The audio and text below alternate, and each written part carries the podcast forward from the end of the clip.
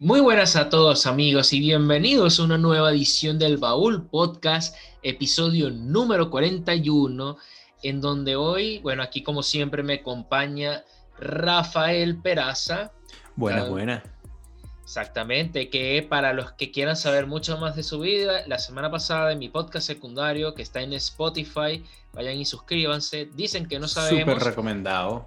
Lo entrevistamos una hora y 45 minutos de Rafa desde el feto hasta el baúl. hasta el baúl, claro que sí. Ahí dejamos el link en la descripción. Eh, full recomendado. De verdad que nunca, me, nunca había pasado tan chévere una entrevista en mi vida, ¿no? La pasamos muy chévere hablando, entonces, bueno, nada, eso. Eh, ahí les dejamos el, el, link en la descripción, ¿no? Así mismo es. Pero entonces, Fran, ¿de qué vamos a hablar hoy? Pues, bueno, ¿qué no sabemos hoy? antes que nada, ¿qué no sabemos? Bueno, hablando de, dicen que, hablamos de que yo solo sé que no sé nada, este, vamos a primero decir los resultados del episodio pasado, que hablábamos de filósofos más importantes. Pero no has dicho ni siquiera de qué tratamos hoy. Coño, Pero déjame decirlo después. 41 episodios y todavía no te has enterado de cómo es la vaina. No, ¿sabes qué? La persona que le dio este video ya sabe de qué vamos a hablar hoy, porque está en el título del video. Está bien. Entonces, te puedo decir los resultados. Nada, en la semana pasada que hablamos de los filósofos más importantes del siglo XX, el Frank quiere decir los resultados de una vez, porque como tiene cinco episodios que no gana, y esta vez sí ganó. Gana el quinto. Ah, ajá, entonces cuenta, ¿cómo quedó la vaina? El ganador fue Karl Popper con un 48,6%. 48, verga. Sí, 48,6%. Parece que. Popper, fue el que ganó Popper. Popper, exacto. Karl Popper, el filósofo, no la droga. No se confundan, por favor, ni se emocionen. El de segundo lugar hubo un empate entre Michel Foucault y Martin Heidegger con el 20% cada uno. Y de último, Jean-Paul Sartre con un 11,4%. Sartre quedó de último. Como yo te dije, está sobrevalorado. Y la gente estuvo de acuerdo conmigo. Entonces. Está bien, no, no, muy bien. Te felicito, Fran, te hacía falta ganar y bueno, de nuevo, lo que dije un millón de veces en el episodio pasado, esa es tu área, ¿no? Yo de, de verdad que no sé nada de filosofía, pero el día de hoy, a pesar de que tú lo has dicho varias veces, a mí no me gusta mucho leer, eso se ve porque me obligaban a leer muchísimo cuando yo era pequeño. Cuando era igual ahorita nadie te obliga, igual lo odias. Eh, bueno, porque ahí, está ahí quedó el resentimiento. Pero déjame decirte que muchísimo de lo que justamente me obligan a leer son de varios de los personajes que vamos a hablar el día de hoy. Por mi lado, por lo menos, los escritores más importantes del siglo XX para nosotros, ¿no? Yo decidí elegir uno que para mí es de los más grandes, que es J.R.R. Tolkien, escritor de libros como El Señor de los Anillos, El Hobbit y demás, y también otro que pues todo el mundo conocerá, todo el mundo ha visto por lo menos una de sus películas, eh, o sea, las películas basadas en sus libros por lo menos, ¿no? Es el señor Stephen King, ¿no? Eh, autor de libros como Carrie, como It, eh, como Resplandor, como Cuyo, que ni siquiera se acuerda cuando lo escribió, y muchísimos otros libros, ¿no? ¿Y tú con quién te das, Frank? Bueno, yo me voy con nada más ni menos uno de mis escritores favoritos y de Rafa también, que yo se lo gané que no los peleamos, y yo lo gané en el siglo XIX. Me voy con Ernest Hemingway, uno de los principales novelistas y cuentistas del siglo XX, premio Nobel de Literatura y premio Pulitzer de Literatura. Y mi segundo es uno de los autores más influyentes de todo el siglo XX también, siendo que vivió solamente la mitad de este, George Orwell, o como también conocía como Eric Arthur Blair, escritor de nada más y nada menos que 1984 y Rebelión en la Granja. Entonces, bueno, Rafa. ¿Empiezas tú o empiezo yo? No, empiezas tú porque la vez pasada comencé yo. Me parece muy bien esto.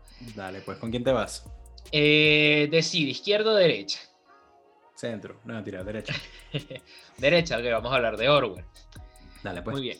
Eric Arthur Blair, o mejor conocido por su seudónimo, porque es un seudónimo, George Orwell, él, Sí, él nació en Motihari, en el Raj británico. Esto era la India en esa época, cuando era un protectorado británico, el famoso Imperio Británico. Y muere en 1903 y muere en Londres en 1950. George Orwell solamente vivió 47 años. Y es, su sinónimo más conocido es George Orwell, fue novelista, periodista, ensayista y un crítico británico. Y bueno, este, la obra de Orwell es la vida de Orwell. Él, o sea, él nace en una familia, eh, lo que a los británicos les gusta llamar posh. Eh, cifrino, Huico, Gomelo, Fresa, como le digan su país, Cheto. Eh, básicamente, él nació en una familia súper acomodada de este, que tenía bastante, es que acumuló bastantes riquezas porque sus padres no nacieron ricos, él no viene de una estirpe de la nobleza ni nada de eso. Sus padres en vida, por su carrera militar, acumuló riquezas, aumentó el nivel de la familia y era un New Rich, era un New Rich. Y eh, Orwell, estando joven, su madre, por cuestiones educativas, le, obliga al papá y que nos vamos de la India, aquí no vamos a hacer un carajo, regresémonos para el, para el Reino Unido. Se regresan al Reino Unido y bueno, el pequeño Orwell entra en en un colegio ultra elitista, mm. en donde empieza a estudiar y que, claro, tiene este sentido muy marcado de la estructura, tiene este sentido muy marcado del autoritarismo, y Orwell siempre fue un niño muy curioso. Él en este colegio sale para lo que pudiéramos decir como una escuela preparatoria, que es el Lytton College, que es uno de los colegios que aún existe y es de los más elitistas del Reino Unido, que todos los que salen de ahí van para Cambridge, van para Oxford, ahí mandan a estudiar a hijos de la nobleza británica, es uno de los colegios más caros, y pues Orwell estaba allí como pez fuera del agua, porque él la verdad nunca se relacionó bien con esto, él no, él no veía como que él, porque él tuviera todo este dinero, él era más que la gente, y dentro de todo él pudiera sentir un poco lo que en inglés dice el privilege shame, que es como esta avergüenza de ser tan privilegiado, porque pues Orwell veía que, claro, estaba rodeado de tanta gente con plata, de tanta riqueza, y de un colegio con todas las este, vicisitudes que él quisiera tener, equipos de deporte. Orwell fue un buen deportista en su juventud, y pues en la calle la gente muriéndose de hambre, vagabundos, este, bastante desempleo, pobreza, y Orwell decía como que, pero esto es, me parece a mí una injusticia, o sea, esto porque es así. Mm. Y él cuestionaba mucho esto y bueno, en estos colegios obviamente está un marcado sentido de la disciplina, del orden, de la autoridad, a lo que Orwell, pues él, desde joven siempre se rebelaba contra esto y muchos estudiosos de su obra dicen que a partir de acá es donde eh, empieza su relación con la autoridad, que es lo que va a definir al final toda su vida y toda su, su carrera o el, camino que los padres de Orwell le, trazaron le querían, y querían que él cumpliese es que de aquí iba a salir a una universidad prestigiosa y iba a tener un muy buen estatus financiero, económico, iba a vivir tranquilo el resto de su vida. Mm. Pues cuando Orwell termina Eton College, hace exactamente todo lo contrario. Agarra, se alista el ejército por voluntario, cosa que sus padres odiaban, si bien su padre fue militar, papá lo odiaba porque el papá le tocó ser militar porque pues era la única manera que él tenía de ascender socialmente, no era porque tenía un, es un sentido patriótico al imperio. Y Orwell no, Orwell es como que yo, o sea, yo tengo que ir a vivir el mundo y yo no quiero estar en esta burbuja de algodón de gente con mucha plata y comodidades que lo tienen todo en la vida. Hmm. Y lo mandan para Burma, lo que ahorita se conoce como Myanmar, ese país que tuvo ahorita ese golpe de Estado, él se fue para allá, eso también fue parte de la... La presidenta mujer de la historia de ese país, ¿no? Sí. Lo él se va para allá y aquí Orwell, este, él, mismo, él mismo dice que él era la persona más impopular en todo el regimiento británico que estaba en las fuerzas coloniales, porque él era básicamente un policía colonial, eh, eh, impulsando allí la ley y el orden a los pobres eh, burmeses, creo que se dice, eh, que estaban allí eh, bajo el, dominio imperialista británico. Eh, entre todo esto, Orwell odiaba su trabajo por esa misma razón. Él estaba, o sea, él estaba ejerciendo el poder y oprimiendo a un pueblo que no les había hecho absolutamente nada, pues por control territorial, recursos naturales, geopolítica, lo que tuvieses. Él, entre todo esto, él de verdad se esforzó, intentó eh, empatizar y tener conexión con la comunidad y con los ciudadanos de allí, pero por simple cuestión de idioma, porque casi ninguno de los burmeses sabía inglés, Orwell no podía, entonces sus relaciones eran muy limitadas. Es aquí este, cuando él se agota de esto y él decide volver. Pero, eh, claro, él decía volver y los padres dicen, nada, le pegó, todo esto fue un simple berrinche de niño rebelde y él, pues simplemente, él aquí ya se le va a pasar eso y Orwell dijo, no, no, no, no, no, yo quiero agarrar y me quiero ir de la casa y no me manden plata ni nada. Se, se, quería independizar. Y aquí es cuando empezó a escribir sus primeras novelas para intentar vivir. Orwell, la verdad, tenía, no tenía un don para la literatura. O sea, eh, su escritura era extremadamente densa, muy pesada y sus primeros escritos fueron rechazados en cualquier lugar que, que los pusiera. Pero él poco a poco, él no se dejó rendir, él tenía amigos escritores, él le tomó los tips, los consejos y él practicó, practicó y empezó a practicar hasta que de verdad mejoró su prosa. Y en esta época él lo que buscaba era el minimalismo, que lo voy a hablar mucho más adelante con Hemingway, que era como el, el estilo que estaba de moda. La frase, cada frase tiene que tener un significado, cada frase tiene que, eh, no tiene que decir más de lo que se tiene que decir, ir al punto. Por eso Rafa ama tanto a Hemingway, porque no habla paja. No puede hablar paja. Exactamente, no habla paja. Sus libros son corticos, van directo al grano. Si son largos, verga. Es que tiene mucho que decir. Porque no las campanas que yo tengo aquí, que es por de bolsillo, por, si, son, si son largos es porque, verga, la vaina podrían ser ocho libros de García Márquez, uno de Hemingway. ¿no? Exacto. bueno. Entonces, bueno, en toda esta experiencia en Birmania, en Burma, o sea, este, no era en Myanmar, pero me había cometido, era en Birmania. Es que no sé, esa vaina le cambió el nombre como cuatro veces, pero bueno. Mm.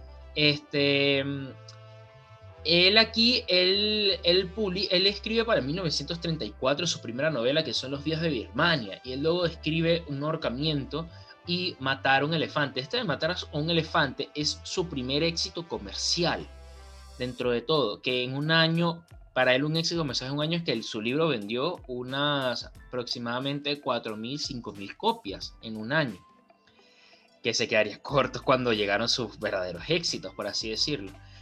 Eh, Orwell aquí, él dijo de que, bueno, yo no me, o sea, estoy ganando dinero, ya no, no necesito gran cosa, pero aquí Orwell se forzaba la indigencia. Él agarró y se puso a vivir con los indigentes a propósito por periodos de tiempo de un mes, dos meses, tratar con ellos, conocer su estilo de vida. Y claro, cuando ya sentía que llegaba a un límite, obviamente se regresaba a casa de sus padres, se quitaba todo, o sea, se, como que se cuidaba, escribía de todo esto y él volvía otra vez a vivir con los indigentes. Y él pasó así durante bastante tiempo, agarrando todas estas experiencias. Y de aquí, este, él después de todo, él, eh, él después de esto se va para incluso para Londres y en Londres también estuvo como él quería ir a trabajar como escritor, lo rechazaron por inglés, obviamente franceses e ingleses se odian, lo rechazaron por inglés. Entonces, en París. En París, perdón, se fue para París. Se fue para París. en Londres lo rechazaron porque era inglés, ni verga, marico. Claro, no, eh, me dio un lapsus. No, se fue para París. Lo hablando de tu lapsus, te, te interrumpo un segundo. No lo dijimos al principio, ya estoy viendo los comentarios. Sabemos que hay muchísimos escritores de los que no leeremos el día de hoy. Ah, sí. Este, se me ocurre Chomsky, bueno, bueno Chomsky. No, Chomsky es filósofo. Sí, bueno, se me ocurre García Márquez, eh, se me ocurre... Federico García Lorca, tienes a... Tienes así, sabemos que hay un coño ese escritor que no hemos hablado, Huidobro, García Lorca. ¿Cómo se llamaba el ruso este que a todo el mundo le encanta? Dostoyevsky. Eh, Dostoyevsky. Tolstoy, todo. Hay muchísimos que estamos dejando por fuera, es cierto, disculpa, te interrumpo, Fran. Eh, pero bueno, nada, esto al final es, es, un podcast para los que nosotros consideramos lo más importante y para Fran eh, Hemingway y Orwell, y para mí, bueno, es Tolkien y, King, ¿no? Ahora sí, disculpe, Frank, continúa. Bueno, entonces él después de esto también trabajó un rato de maestro de escuela, eh, lo abandonó por problemas de salud, y aquí escribe otra, otra novela de las más famosas que no muere el Aspidris, el Aspidris Distra, así se pronuncia. Bueno, cuando él va a París, lanza Sin Blanca en París y Londres, él regresa otra vez a Suffolk, está enfermo, no tiene plata. Este, aquí es cuando sale estos primeros éxitos y él en este periodo es cuando él conoce a su esposa de toda la vida que se llama, a diferencia de Hemingway, eh, que se llama Eileen O'Shaughnessy, ¿verdad? En donde eh, se casaron en el 36, adoptaron a su hijo y Aileen muere en el 45 porque tuvo cáncer y al final muere en la operación. Entonces aquí viene la obra que este, la verdad demarcaría a Orwell de cualquier escritor mediocre de la época o, X de la época, que es El Camino a Wigan Pier. El Camino a Wigan Pier es a Orwell, como él empezó, él empezó, Orwell en este momento, él se consideró socialista. Muchos decían que Orwell no es que no, no se sabe su posición política, la mayor parte de su vida se consideró socialista.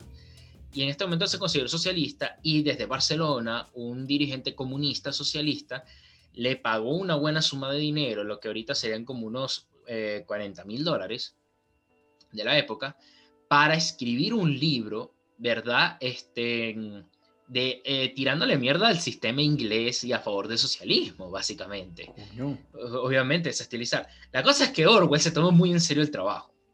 Y porque, eh, claro, el, el, este dirigente comunista, no me acuerdo el nombre, estaba en Barcelona, le dijo, no, no, no, es que queremos que tu libro sea popular, obviamente, entre los trabajadores y eso para aumentar la popularidad del movimiento de izquierdas en el Reino Unido. El, eh, eh, y Orwell se va para dónde? Pues para el noreste británico, donde están todas las fábricas vuelta mierda, está Newcastle, Birmingham, toda esta zona, y empieza ahí a ver la pobreza, toda la gente y esto, pero Orwell ve una cosa, ve la hipocresía de los líderes laboristas, de que no están viviendo, están viviendo muy bien, se están aprovechando, se están lucrando y que pues estos líderes están aprovechándose básicamente de los trabajadores para ellos vivir de la política y que no están viviendo bajo ninguno de los conceptos que ellos deberían estar defendiendo. Orwell pone todo esto en su libro y los critica duramente, o sea, critica duramente a la, izquierda británica haciendo un libro socialista, que esto es algo, Orwell nunca, o lo que mucho que veo a Orwell era esto de él, yo pertenezco a tal movimiento, tal partido, este, tengo que tener mentalidad como de colmena, tengo que pensar como, como piensan mm. toda esta gente, no, él es como que esto está mal y esto va en contra de los preceptos, no seamos hipócritas, Orwell de verdad es lo contrario a la hipocresía. Y entonces él escribe este libro y al final se lo entrega a este tipo. Y es como que, listo, aquí está mi libro, Camino William Pierre. Y el tipo es como, este, o sea, mira, ya yo te pagué por esta vaina, no quiero publicar esta mierda, me jodiste. Yo quería que le tiraran, no nos tiraras mierdas a nosotros, les tiraras mierdas a los otros. Pero dije, ni modo, te tengo que terminar de pagar, voy a publicarlo solamente con una página antes diciendo de que yo no considero este libro bueno. Y me, y me lavo las manos. Básicamente eso fue y fue un, un, éxito de mucha popularidad que catapultó el nombre de Orwell eh, más allá. En el 36 ocurre algo muy curioso, que lo vamos a mencionar bastante en este episodio, al menos de mi parte, no, creo, no sé la de Rafa si ocurre, es que, bueno, Orwell peleó en la Primera Guerra Mundial, pero ah, no gran cosa. Claro, pero en la guerra donde él tuvo más protagonismo es en la Guerra Civil Española, que, como muchos sabrán, es la antesala a la Segunda Guerra Mundial. Orwell, este, cuando ve la guerra civil. con Hemingway, tal vez. Eh, casi, pero creo que no. Orwell, este, Orwell después de haber peleado la Primera Guerra, él de verdad sentía mucho esto, el deber de ir a pelear, por así decirlo, por la libertad, por los derechos, y él quedó un poco como con este vacío, y claro, apenas había la Segunda la Guerra Civil, perdón, la Guerra Civil Española, él dijo, me lanzó para allá. Y mm. él, él quiso, él se fue para allá como voluntario y él llegó a Barcelona en Barcelona, él se junta con las que son los movimientos comunistas, porque hay muchos tipos de movimientos, porque cuando ocurre la Guerra Civil Española, justo en el momento que se levanta, Franco, eh, pero en Barcelona, estaba a punto de lograr la secesión. O sea, estaban buscando la secesión y están a punto de lograr un, un término de casi semi-independencia de España, como, lo estaba, como ya lo había logrado el País Vasco en ese entonces. Actualmente en España, la comunidad del País Vasco tienen un régimen económico especial tributario debido históricamente a esto. A ese punto llegó. Y Cataluña estuvo a punto de tenerlo, pero pues guerra civil y no. Resulta que, claro, Orwell llega aquí y se empieza a relacionar con toda esta esfera de movimientos de izquierda, comunistas, socialistas. Y él en todos estos momentos como que está bien. Y él está buscando, claro, tener combate, pelear. Y lo mandan un rato a Aragón. Eso es por allí cerca de Zaragoza. Es, es la comunidad de Aragón. Está, es la comunidad donde está Zaragoza eh, cerca de Cataluña, no hace un coño porque toda la batalla estaba para el otro lado, estaba para el sur, estaba para Madrid. Este, hasta, y ahí vuelve a Barcelona. La cosa es que en Barcelona, se, dentro de la misma guerra civil, se desató un conflicto armado entre los mismos partidos de izquierda por ver quién controlaba eh, Cataluña como tal y a quién le respondían, porque habían unos que eran marxistas-leninistas, otros que eran trotskistas, otros que eran estalinistas, entonces estaban peleando todos entre sí. En esta guerra Orwell estuvo metido en medio de los bandos, le tocó pelear y él aquí odió porque él vio como el bando comunista, que era como el que tenía más poder y que lo estaba buscando, empezó a manipular toda la propaganda para agarrar a los otros bandos socialistas y decir que eran, este, eran, por así decirlo, fascistas que estaban defendiendo a la derecha y a todas estas cosas, cuando era una mentira, solamente para manipular a la gente a unírseles de su lado. Orwell se queda en el medio y se escapa, o sea, se va casi que corriendo a Inglaterra antes de que lo maten. Y aquí es cuando él agarró un odio increíble al comunismo. Orwell siendo estando más a la izquierda, odia el comunismo. Y es cuando escribe Rebelión en la granja, en esta inspiración. Mm, mm. En este momento termina, claro, él intentó ser varias veces de las brigadas internacionales y siempre lo rechazaron. Y él aquí regresa y, tomó la inspiración, escribió Rebelión en la Granja. Y en Inglaterra no se lo querían publicar porque justo cuando, cuando ya lo termina ya empezó la Segunda Guerra Mundial. Y era como, ok, estás aquí tirándole mierda a los comunistas, pero estamos aliados con, los, con, los, con la Unión Soviética. Con los comunistas. Claro, no queremos publicar esto porque no queremos este, en que la opinión popular los vea feos porque, coño, son nuestros aliados de guerra. Orwell, entonces... Y son los únicos en Europa que no se cayeron. Exacto. Junto con los británicos, ¿no? Con los británicos. Exacto, entonces, coño, Orwell estaba como... Y eh, entonces le habló con el editor y le dijo, mira, vamos a hacer una cosa yo no publico esto mientras dure la guerra, pero me lo publica después de que se acabe la guerra. Y efectivamente ahí en, el 45 es cuando se publica Rebelión en la Granja, y porque de paso, y de paso lo publican primero en los Estados Unidos y después en, en el Reino Unido. Los Estados Unidos sí se atrevieron a publicarlo, y obviamente fue un éxito total, que, o sea, cuando habíamos hablado de que estos primeros libros de Orwell eran un éxito de ventas, las 4.000 o 5.000 copias, Rebelión de la, Rebelión de la Granja llegó a las 200.000 copias vendidas, que eso hizo Orwell un éxito total. Y claro, aquí es cuando Orwell lo empezaron a agarrar mucho para la derecha, para la libertad, y al final lo que va a definir Orwell es un anti, antitotalitarismo, eso es lo que mejor lo puede definir. Mm. Este Aquí Orwell ya se había muerto su esposa, Orwell estaba personalmente hecho un desastre, en salud había contraído tuberculosis que lo iba a matar y él lo sabía. Y con las últimas energías de todo su cuerpo, empieza a escribir la que va a ser su última obra y su obra maestra, 1984.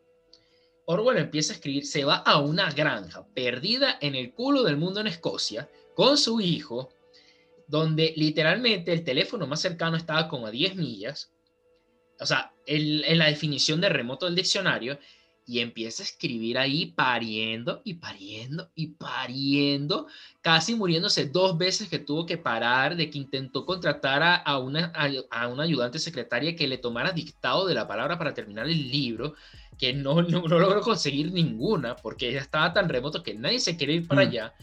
Él se terminó casando con su niñera, casi como para que, mira, cuídame mi chamo cuando me muera, pues cuídame a mi hijo.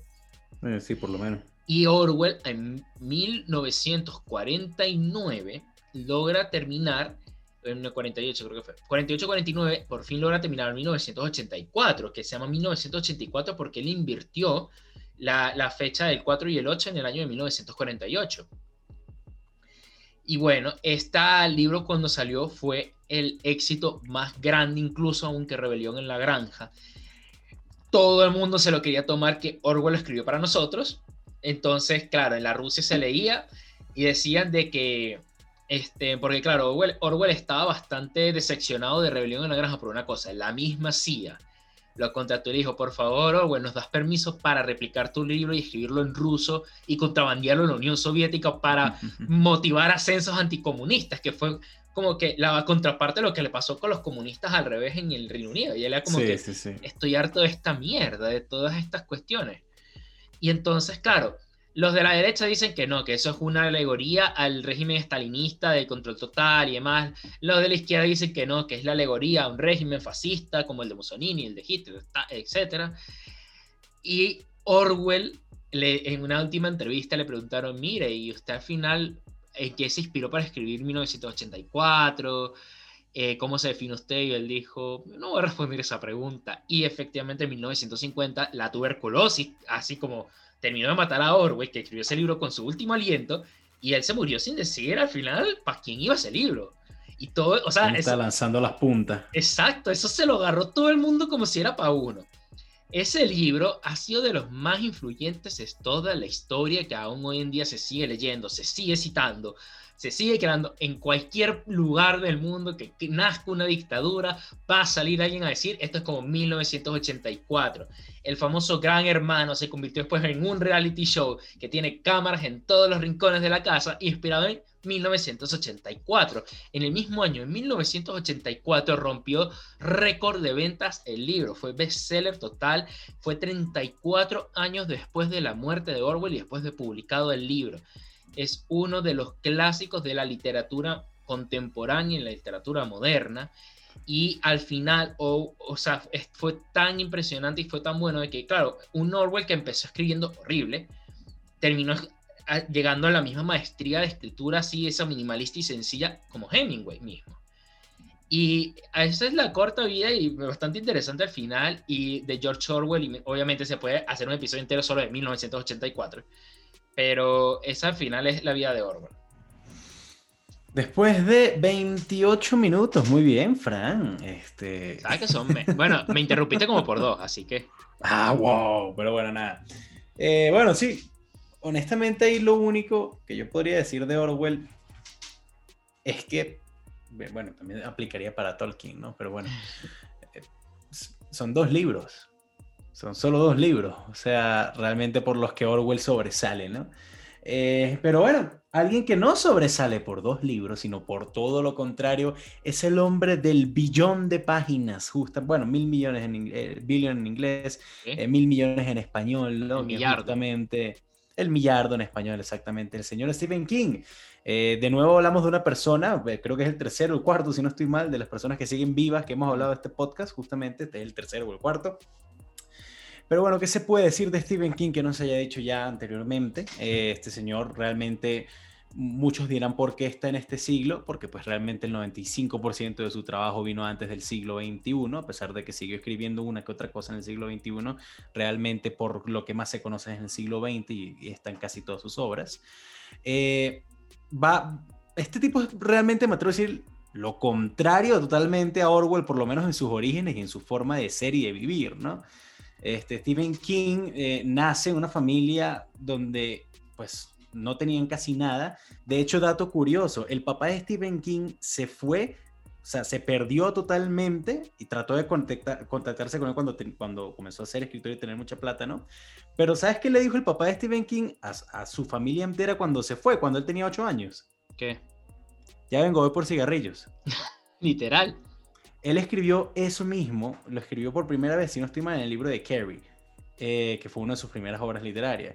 Y justamente es gracias a Stephen King y a que él lo escribió en varios de sus libros, justamente porque él le tiene mucho resentimiento a su papá por haberlo abandonado cuando era joven, que nace el chiste de papá de, no, no, ya vengo, voy por cigarrillos y se pierde toda la vida. Bueno, justamente es porque el papá de Stephen King eh, acuñó la frase y, y, King, bueno, la escribió en sus libros, ¿no? Pero bueno, nada, ese es el dato curioso que quería lanzarte ahí. King nace en Maine, un pequeño estado en la costa este de los Estados Unidos, no uno de los estados originales de las 13 colonias que antes eran británicas, en una zona muy rural, una zona muy tranquila, ¿no? Em, pero pues muy pobre hasta cierto punto, no era industrializada, no había muchas oportunidades de trabajo y, la escuela no era algo obligatorio, por así decirlo, ¿no? King era, así como uno ve en It, así como uno ve en muchísimos de sus libros, realmente King era de esos muchachos eh, que iba al colegio cuando quería y no pasaba nada, si se escapaba una que otra clase, ahí se lanzar un lago con sus amigos, ¿no?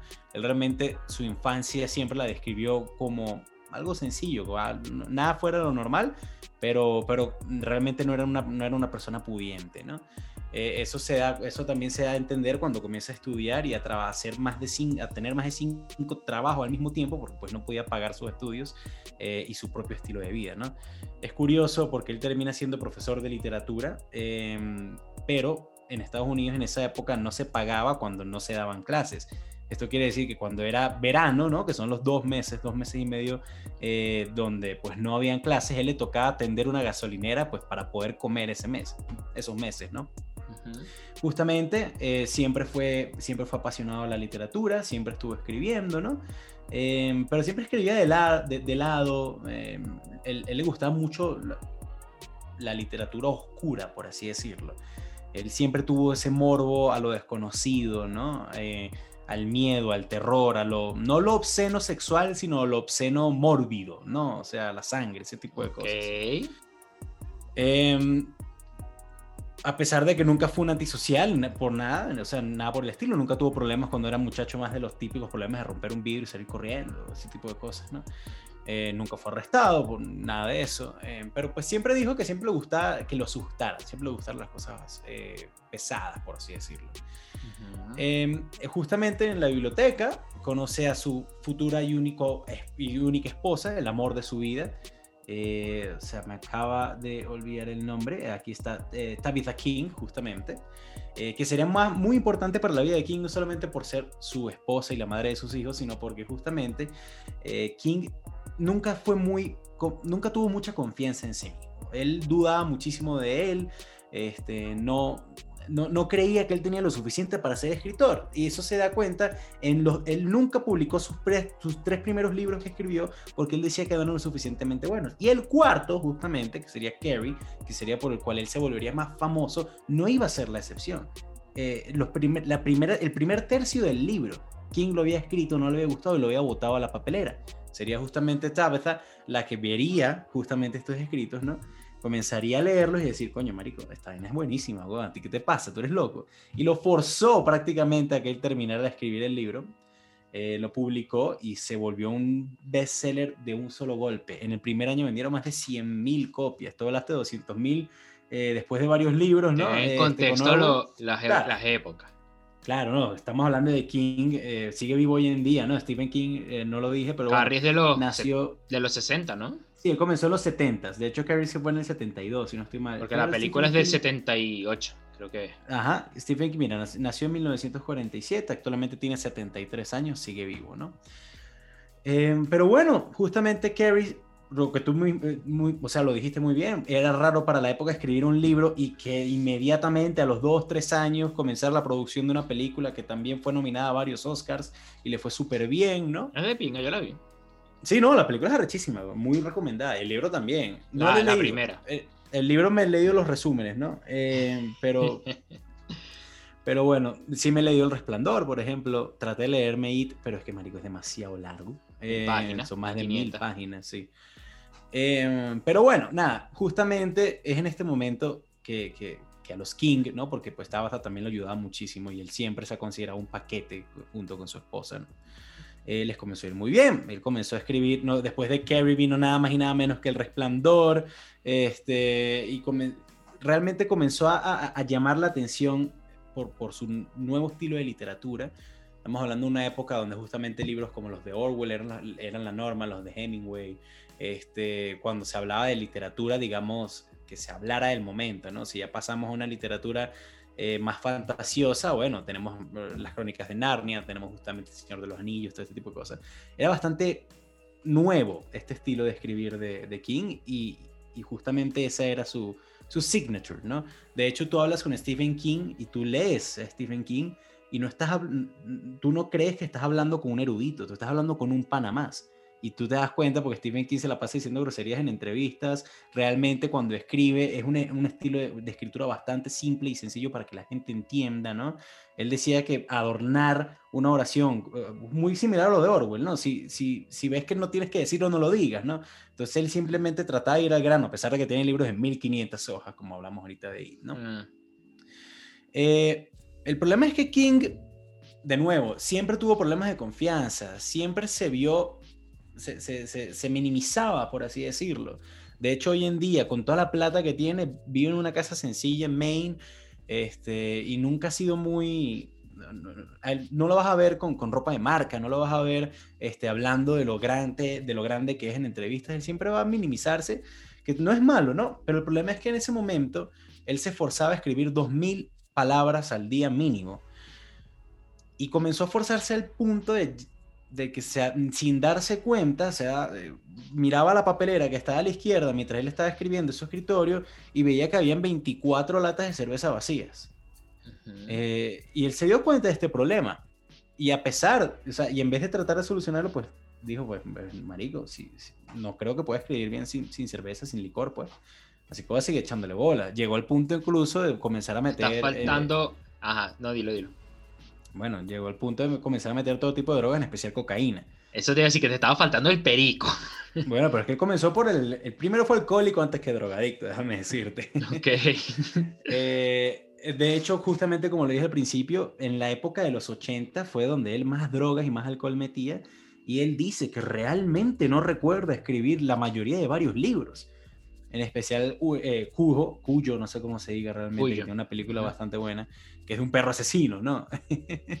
Eh, y realmente uno puede ver la diferencia en, la escritura en esta década con la anterior, porque uno comienza a ver más alegorías, ¿no? al licor, más representaciones de las drogas, ¿no? Este, violaciones, este tipo de cosas que tal vez no se veían tanto en libros anteriores. Eh, justamente sería en los 80 que escribiría libros como It, eh, que escribiría libros como, ¿qué te digo yo? Eh, comenzó a escribir todas las series de la, de la, Torre Oscura, que son varios libros, ¿no? Miseria, muchos, otros, muchos otros libros, ¿no? Que son bastante oscuros comparados con, con los demás, y eso es decir mucho cuando en los 70 escribió El Resplandor, ¿no? pero bueno, King de todas formas cada vez vendía y vendía y vendía más libros. Él es de Estados Unidos el escritor que más libros ha vendido. También hay que, hay que decirlo de nuevo, ha, escrito más de mil millones de, de, hojas, de palabras, ¿no? O sea, bueno, de palabras, no de hojas, disculpa. Eh, entonces es un tipo que, que, nunca ha parado de escribir, ¿no? Eh, y su, también es el escritor con más, con más películas transformadas a la, a la, gran pantalla, ¿no? Al cine. Eso no se lo va a quitar nadie. Yo creo que jamás se lo quitará nadie porque estamos hablando más de 30 películas. Este, el 80% son una mierda. Cabe destacar. Pero película es película, marico. y, el, y solamente con El Resplandor y con It y con Carrie ya para mí es suficiente. Eh... It, la de, la de ahorita del 2017, que la, la, las dos ah, no, pero es que la, la, la, vieja no es una película, la vieja es una, miniserie. Es una serie, exactamente. Eh, es cómico porque justamente en estas películas él se ha transformado como un estilo nuevo de, de, Stan Lee que siempre hace como un pequeño cameo en algún lado o alguna referencia de él. él sale en la segunda de It. En la segunda de 2019 creo que fue. Eh, sí, 2019, antes de la pandemia. Y es cómico porque él, él, le encanta la crítica, ¿no? Y él sabe que mucha gente critica sus libros es por cómo terminan. Y, y él lo abraza. Y justamente esa es la referencia que lanza en la It del 2019. Pero bueno, ¿qué más te puedo decir? Este, comenzó a escribir otros libros, La Milla Verde, cualquiera que haya visto la película de Tom Hanks, eh, buenísima, la, de este, este muchacho de color que, que, es agarrado y, dicen que mató a la niña y toda la vaina. El libro también es buenísimo, ese libro sí me lo leí. Este, también está Apocalipsis, también está, este, bueno, muchísimos otros libros, estoy saltando demasiado. Llega a los 2000, él sufre un accidente de auto, bueno, no es un accidente, un, auto lo atropelló prácticamente, ¿no? Él estaba caminando, así de simple. El tipo lo, agarró por atrás, el tipo eh, era un alcohólico, se, se, suicidó varios meses después, eh, pero eso casi lo mata. Eh, y él no, no, lo dije, en los 80, justamente a finales de los 80, la familia le hizo una intervención durísima y él no ha vuelto a tomar una sola, una sola gota de licor ni, ni, ni ha metido drogas desde entonces, según él. Eso me imagino después de que le dieron IT, pero bueno, sigue. sí, bueno, 80, 90. Eh, el problema es que después de este accidente él quedó muy mal. Él estuvo varios meses en la clínica con la pierna rota totalmente. Se supone que capaz le iba a perder. Eh, y termina siendo, termina pues volviéndose adicto es, pero a los painkillers, ¿no? A los, a los, Sí, la bicodina, como Doctor House. exactamente, creo que es Oxy, no sé qué miércoles, la que, hoy en día también hay mucha gente adicta a El Oxy. pero bueno. Ajá termina adicto a eso, logra pues este, quitárselo de encima. En el 2000 escribe libros como eh, Under the Dome, ¿no? Em, que es también la burla que hacen en Los Simpsons, justamente en la película de Los Simpsons. No, y tiene su propia serie. También tiene su propia serie, exactamente. Esa sí no, no tengo ni idea, no la he visto nunca. Em, y en el 2002 él se da cuenta de que ya no está para escribir tanto y ya no está para escribir para, para cumplir las demandas de una editora, ¿no? Entonces decide dejar de escribir tanto, ha publicado uno que otro libro, son más pequeños, ya comienza a escribir más a sus gustos. Él habiendo nacido en Maine, que es la zona que conocemos como New England, y habiendo sido un muchacho estadounidense en los 60 eh, le encanta el béisbol, ¿no? Eh, le encanta el béisbol. Y justamente cuando los Red Sox ganan la Serie Mundial en el 2004, después de los ochenta y pico años sin, sin ganar la, eh, eh, la, Serie Mundial, que justamente con la maldición del bambino y todo esto. Él escribe un libro sobre los Red Sox, este, es bastante activo justo eh, con los Red Sox, se la pasa, bueno, antes ya no tanto porque ya está más viejo, ¿no? Pero le gustaba mucho ir a los juegos de, de, de, Boston, ¿no? por ahí atrás hay una gorra de Boston justamente. Aquí está. Tengo un dato curioso. Los Yankees, no me pregunten. Ahí, eh, un dato de Ben Affleck. Que el, un dato de Ben Affleck el otro día que cuando grabó Gone Girl, eh, había una escena que lo querían obligar a, hacer la escena con una gorra de los Yankees. Y él, ah, es, de Boston, Y es súper fanático de los Boston. Y Marico paró la producción cuatro días hasta que le dijeron, ok, no uses la gorra. No uses la gorra. Marico, cuatro días que se perdió plata. No, por supuesto, que eso ya es arrecho, ¿no? Pero bueno, King al final hoy en día, pues, es una figura muy importante, una figura pública. De hecho, tuvo muchos problemas porque se estaba metiendo con Trump cuando Trump lo bloqueó sin razón aparente y él comenzó a darle durísimo, ¿no? Él, es bastante activista. No, no te voy a decir a lo que la gente erróneamente diría súper progre ni nada, sino en lo que él considera como dignidad humana, ¿no? Eh, de nuevo, él tiene una casa en Miami, bueno, en Miami no, en el norte de Florida justamente porque pues como ya está viejo, en, en, invierno, el invierno en Maine, estamos hablando del norte, norte de los Estados Unidos, le hace, le hace mucho daño a él y a su esposa, entonces eh, en, en, invierno ellos, ellos viven en Florida, pero realmente sigue viviendo en una casa grande, sí, pero pues nada del otro mundo para la cantidad de millones de dólares que él tiene siempre ha sido una persona muy sencilla y él, de hecho, el 90% más o menos de lo, que, de lo que gana por regalías, por las películas, por los libros, todo, ¿no? Él lo dona, lo dona, pero no simplemente a cualquier causa, sino causas que tengan que ver con el desarrollo de la escritura, ¿no? El desarrollo de, la inteligencia, eh, tanto emocional incluso últimamente, como, como creativa, inteligencia creativa, ¿no? Em, y hoy en día Stephen King es una inspiración para millones de personas que quieren escribir algo diferente, que, tienen que quieren desarrollar un nuevo nicho, eh, que quieren realmente poner un pie fuerte en, en, el mundo de la literatura con algo totalmente fuera de lo normal, pensar fuera de la caja, como se conoce, ¿no? Y todos hemos visto un libro de Stephen King, por lo menos en una librería. Muchísima gente ha leído, un libro de Stephen King. Todos hemos visto una película de Stephen King. Todos hemos escuchado una referencia de Stephen King. Te dije lo de los cigarrillos, pero hay muchísimas cosas que él ha escrito que hoy en día lo, lo, consideramos totalmente normal, ¿no? Y que pensamos que es simplemente una frase más del común. Y, Stephen King sigue vivo. Y a pesar de que casi todo su trabajo fue en, en el siglo pasado, sigue siendo relevante y seguirá haciendo muchísimas cosas eh, por las cuales la gente lo considera hoy en día y lo seguirá considerando uno de los mejores escritores eh, y en especial de, la historia y en especial uno que hizo todo a su estilo y que simplemente prefirió ser él y no se dejó llevar por, por, por, las reglas de nadie y pues ahí está Stephen King y ahí estará Stephen King y dolerá mucho el día que se nos vaya, ¿no? Y básicamente ese fue el señor Stephen King que ya todos los libros están, ni siquiera por pedido de él, pero todo, en todos los libros está más grande su nombre que el título del libro. ¿no? Bueno, este, también te tardaste 26 minutos antes que me critique. Si hablas paja, estamos en 40. Y 43 tengo yo. Yo terminé en 24 y estamos en el 43. Pero ah, bueno, me voy a tocar a potearte. Steve, mira, Stephen King es un autor de bestseller. Y ya, es comercial. No creo un nuevo nicho. O sea, agarró sus influencias de H.P. Lovecraft, o sea, el horror cósmico. ¿Qué coño es Sid? Es horror cósmico. De paso, ¿tú hasta qué punto llegaste a leer Enid? ¿Hasta qué parte? Mm, bueno, marico, yo comencé a leer cuando él comienza a aterrorizar a los carajitos, básicamente. O sea... pero ya está la mitad del libro de casualidad. No, no, no, no. Con razón, porque tú sabes qué es lo que pasa cuando haces un libro bajo las influencias de toneladas de perico. Pones una escena de una orgía infantil intentando, ah, intentando decir que ese es el paso a la adultez. El coño de tu madre, ¿quién? ¿Qué putas? O sea, no. Que en la película lo que hacen es que se cortan la mano, nada más. Y de bolas, es, una metáfora mil veces mejor que poner a unos niños de dos años a tener una maldita orgía en una cueva.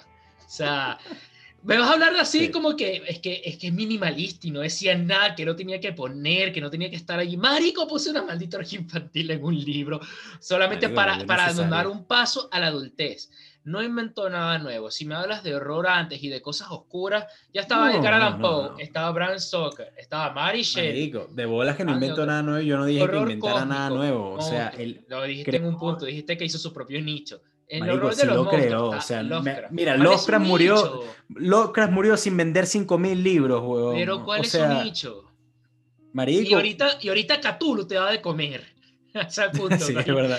Entonces, no te jodas, Cthulhu te da de comer. Así que, No, bueno, Este, marico, de, de bolas que no es innovador. o sea, no- fantasía, no- mira, y no, bueno, sí es fantasía- innovador, no es el único, ¿no? no es, o sea, no es innovador. O sea, mira, yo te lo pongo a una altura si me lo comparas con Susan Collins y los Juegos del Hambre, Verónica Roth y Divergente, la caraja que escribió 50 sombras de Grey. Lo, o sea, él tiene más estilo que eso. Tal vez se da tablas con J.K. Rowling y Harry Potter. O sea, Harry eh, pero, Potter. eh, sí, está ahí. O sea, él está allí. Y eso es un, es un autor, o sea, es Marico, comercial. es el escritor ha- ha que sido más popular. libros ha vendido en el mundo, en la Eh, historia. eh, estoy diciendo eso, es comercial y popular, pero no va a ser Bueno, trascendental. marico, eso es importante. No va a ser trascendental, pero no es influyente. Importante si No, eres. no es influyente, estás eso loco, eso es importante si Estás eres loco. a nivel de. Estamos hablando de escritores. Mira, de nuevo, no voy a decir que King es la maravilla del mundo, no te voy a decir que sus libros rompen Dijiste. Marico, literalmente es uno de los mejores escritores de la historia. Lo dijiste hace cinco No, minutos. yo dije que mucha gente lo considera, yo no dije que yo lo consideraba. Y mucha gente lo considera los mejores escritores de la historia. Bueno, pues, verga, yo no sé. Yo, mi novia es, es estudiante de literatura. Es algo que jode mucho más que tú y yo juntos en dos vidas. Es un autor de bestseller. Na- no inspira a gente a estudiar literatura. Todo lo que sea popular, mira, todo lo que sea popular y venda mucho va a ser odiado por el mismo género No, que lo cree. no que es lo- necesariamente odiado, es que simplemente Claro que se sí. le cataloga como es. Es Bueno, popular y eso. marico, y él sí sacó películas, pero espérate. El Resplandor es una película arrechísima gracias a. Stanley Kubrick. Y mismo King no le gustó la adaptación de Resplandor porque se Marico, alejó del pero de todas formas, pero tienes que de todas formas rodearte de la gente que sabe hacer las vainas. De nuevo, así como hay ¿Cómo cinco películas buenas no de que 80 ver en malas, tú lo producción. dijiste. Esto es algo curioso. Bueno, marico, Las ¿cómo que no producciones- ver? Marico, es su libro, huevón, no No, tener... pero es que él no tuvo que ver en, en cómo se escribió ese guion, Pero cómo se realizó libro. eso. Pero bueno, nada, sea, está bien. Al final, Estamos- eso- y de paso, las películas donde King mete la mano son las que son las peores de King. Pero bueno, eso es lo que yo dejo ahí. O sea, es un autor de bestseller. No lo veo en el Olimpo aquí con gente como Orwell en Ya 1984. veremos qué que dice se la sigue gente. O sea, de todas formas, estamos hablando de gustos, estamos hablando. Yo prefiero, honestamente, leer un libro de Stephen King que leer, ¿qué te digo yo, Marico? García Márquez. Que leer, Primero que nada, tú eh, prefieres no leer. que Tú prefieres leer- no leer, prefieres el audiolibro. Vamos ahí. Sí, también, Entonces- es verdad. Mu- Muchas, cuando yo, mu- cua- la mitad de las veces cuando digo leer es que es audiolibro, pero Marico, o sea, Exacto. Pero es bueno, el libro. voy no para la película, es el Hemingway. libro. Está Voy bien, dale, Hemingway, pues. Muy bien, vamos a hablar de Ernest Hemingway. Este también. Ernest Hemingway, te voy a joder si hice algo mal, maldito. Ah. Ok, muy bien. Él nace en Illinois, en Illinois, Oak Park, 21 de julio del 1899 y muere en Ketchum, Idaho, el 2 de julio del 61.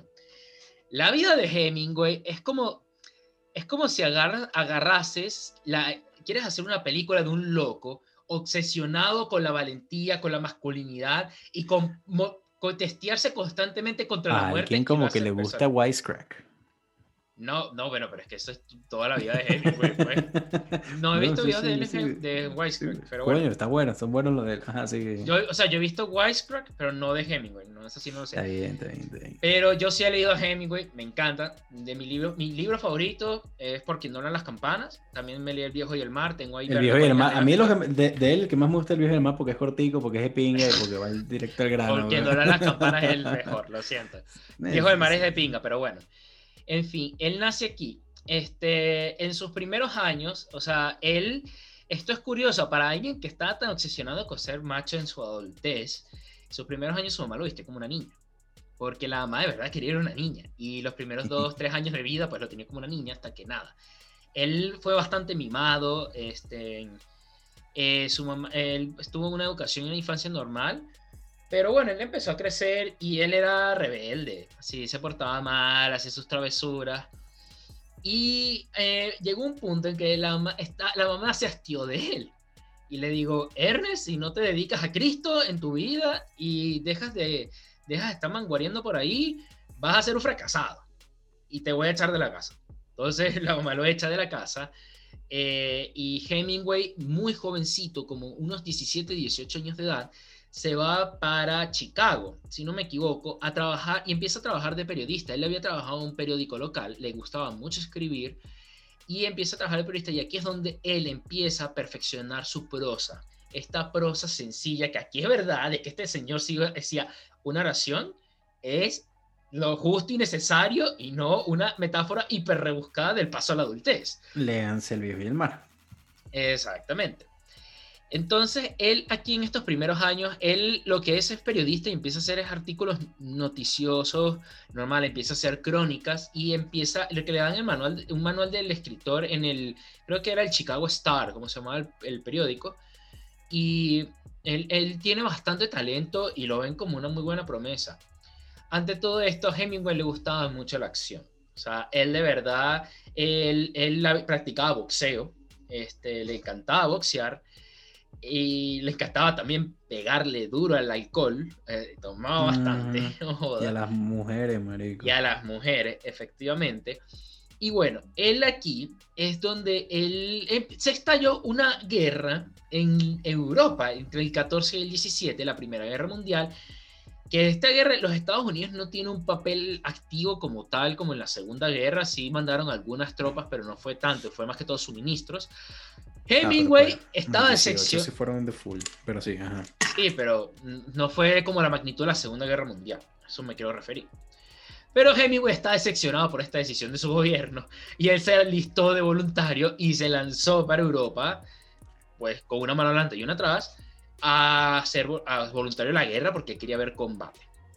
Ante todo esto, eh, Hemingway lo que él llega es a manejar una ambulancia. una ambulancia, ¿no? Un camión de, de, la Cruz Roja. Exacto. Él llega con la Cruz Roja a manejar una ambulancia, está ladilladísimo porque no tiene combate, porque de paso él estaba en el norte de Italia, entonces no está, en ese momento no le había caído nada de batalla, nada de combate ni nada, estaba fastidiado. Y decía, ¿dónde coño están los tiros, las balas? Me quiero ir a matar a estos alemanes, esta vaina. De paso, un, un, un conductor de ambulancia. Hasta que en un momento él va a una batalla en una zona de Italia y le agarra un ataque sorpresa alemán. Y le, estalla una, y le estalla una metralla muy cerca porque, o sea, después de Fidel, este hombre también ha sobrevivido a la muerte como 15 veces. Eh, eh, le estalla una, una metralla muy cerca que lo deja gravemente herido y que, o sea, lo que se dice como el relato es que incluso el herido arrastró a uno de sus compañeros para intentar salvarlo lo más que pudo hasta que se desmayó. Aquí se despierta, eh, se quedó inconsciente, despierta en el hospital. El compañero se murió, él no. Em, y lo empieza a cuidar una enfermera que sería su primera esposa después, una mujer que era como 7, 8 años mayor que él, que es Elizabeth Hadley Richardson. Él, en donde Hemingway empieza a coquetear de la enfermería. Hemingway aquí era un pibe, era un chamo de 20 años con una mujer de casi 30, era un pibardo. Y bueno, eh, Hemingway, con sus dotes de amante y todo esto, la logra convencer y le dice como que, mira, ella era, la, enfermera creo que era suiza, si no me equivoco, y le dice después a Hemingway, sí, era como franco-suiza, algo así, hmm. eh, o incluso creo tal vez era gringa, no sé. Eh, en fin, la convence de que cuando se acabe la guerra se vayan para Estados Unidos.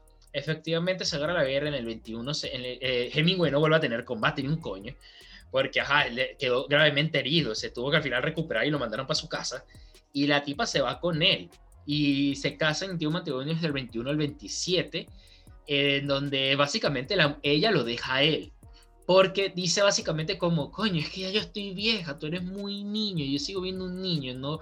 La verdad es que ella se casó un poco como con compromiso por él, y es que yo veo un niño, yo no, eres un inmaduro, yo no quiero estar contigo, yo quiero sentar, sentarme y tener una familia o alguien, y tú no, no eres la persona que me va a dar eso, y se divorciaron. Hemingway a esto este, lo destrozó. Ante todo esto, Hemingway llegó a Estados Unidos contando de que le dieron una medalla de honor y que fue como que grande en combate y todo esto, y la verdad es que se lo inventó, no, nada que ver. Este, en la Primera Guerra Mundial él no recibió medalla de honor ni nada de ese estilo. Este, y bueno, el Hemingway cuando lo deja la mujer se dedica al alcohol, a las mujeres, se pone, se gasta todo y se toma todos sus reales. Eh, y él aquí, eh, eh, entonces él aquí otra vez busca es trabajar de eso, de, periodista.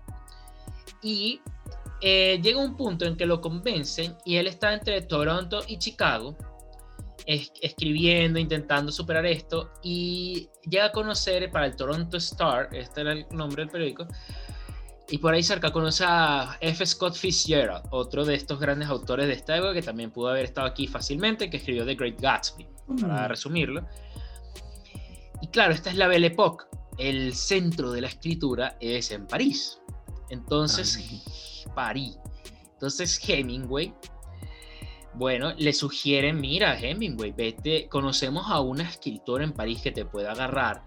Este, en París está todo el centro literario, por allá se la estaba bandeando Picasso, Dalí, este, F. Scott Fitzgerald con eh, la esposa que era Zelda Fitzgerald, todos estos escritores, sino vean la película Midnight in Paris, literalmente es eso, que, que hace sale el mismo Hemingway incluso.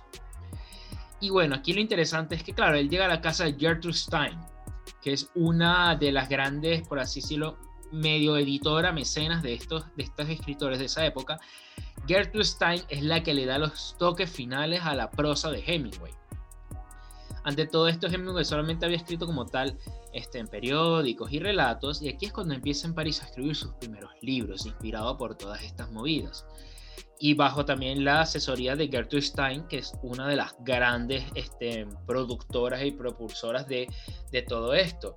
O sea, Hemingway se la pasaba con James Joyce, Ezra Pound, o sea, la gente de la generación perdida, Miró, Juan Gris. Él está de verdad con la creme de la creme de lo que era la literatura en este, la primera parte este, de la mitad de este siglo.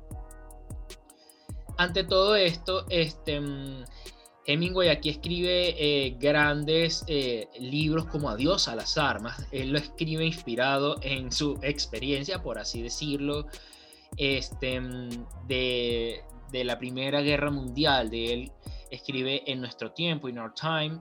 Escribe The Song Also Rises, que es como su primera gran novela, es su primer éxito del todo.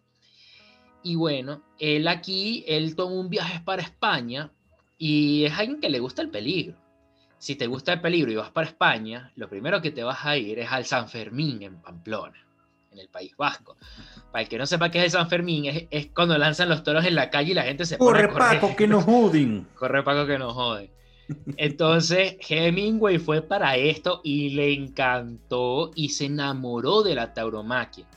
Hemingway le encantaban las corridas de toro, él lo romantizó. En obras que se ven esto, es en Fiesta, es una de las obras en donde él hace esto. Él, hay una que eh, Muerte en la tarde, en el 32, que él escribió, que también es basada en, en, corridas de toros. O sea, él de verdad esto le fascinaba porque, y esto también los que defienden la tauromaquia, los pocos que aún la defienden, es como que, claro, lo que veía es como que efectivamente el torero contra el toro es como el hombre desafiando a la muerte y es lo más macho y valiente y varonil que puedes hacer, bestia contra humano, animal, naturaleza contra sociedad, lo que sea. Él le encantaba todas estas alegorías. Hmm. Él se enamoró de España, tanto así que cuando en el, él, se la pasaba en esto y al final tuvo problemas con esta generación de, de la Belle Époque en París. Él se regresa a los Estados Unidos un tiempo. Y dentro de todo esto, en el 36, como había explicado antes, explota la Guerra Civil Española. España era una república durante los años 30, la Segunda República Española, eh, una república de corte izquierdista, no era marxista como tal, era, era, pero era izquierdista este, en donde eso sí era una izquierda eh, como de eruditos, de muchos académicos, pero que bueno, eh, era un avispero y efectivamente Francisco Franco agarró un ejército, o sea, tropas de las que habían y fue desde, creo que salió desde Ceuta o de Melilla, desde el norte de África incluso, eh, fue eso, y empezó una guerra civil. Cuando esto estalla, pues Hemingway, deseando combate y aburrido de los tiempos de paz, se lanza a las brigadas internacionales, ¿no? Estas que no aceptaron a Orwell, ahí estuvo Hemingway. Él ante todo esto también estuvo convencido por una mujer.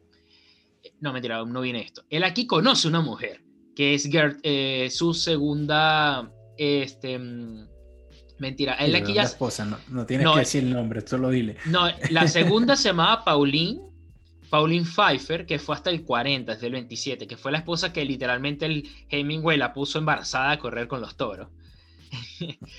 y la, aquí conoce a la que sería su tercera esposa, pues que es Martha Hellholm, que es una de las grandes periodistas de guerra y periodistas más influyentes de toda la historia. Él la conoce cubriendo y él al final se mete en la guerra civil como periodista a cubrir la guerra, pero el loco de mierda ese agarró y se puso a pelear y a lanzar tiros que eso técnicamente violó. Es ilegal. Sí, es ilegal. Entonces él empezó a pelear en algunas batallas, también fue herido, este, encubrió movimientos de guerrillas en la Sierra de Guadarrama, eso es cercano a Segovia, cerca de Madrid, entre la Comunidad de Madrid y Castilla y León. Y resulta que, bueno, ante todo esto, Hemingway se enamora de Martha Hellhorn, que aquí Pauline Pfeiffer la conoció en París y era una madre terrible, porque no quería tener hijos de verdad. Hemingway era un padre terrible, los hijos estaban súper eh, o sea, negligentes, sí. Em, y al final él se divorcia de la tipa y se va con esta, que era como más aventurera y todo como él, eh, por todo su trabajo. Y bueno, cuando se acaba la guerra civil española, que Hemingway se va, pues Hemingway llega a los Estados Unidos y él empieza a contar de que no, de que él un gran combatiente y este, ante todo esto, los Estados Unidos, este, no mentira, estalla la guerra, Segunda Guerra Mundial y Martha Hellhorn, aquí ya Hemingway empieza a vivir entre Cuba y eh, su casa en Ketchum, Idaho.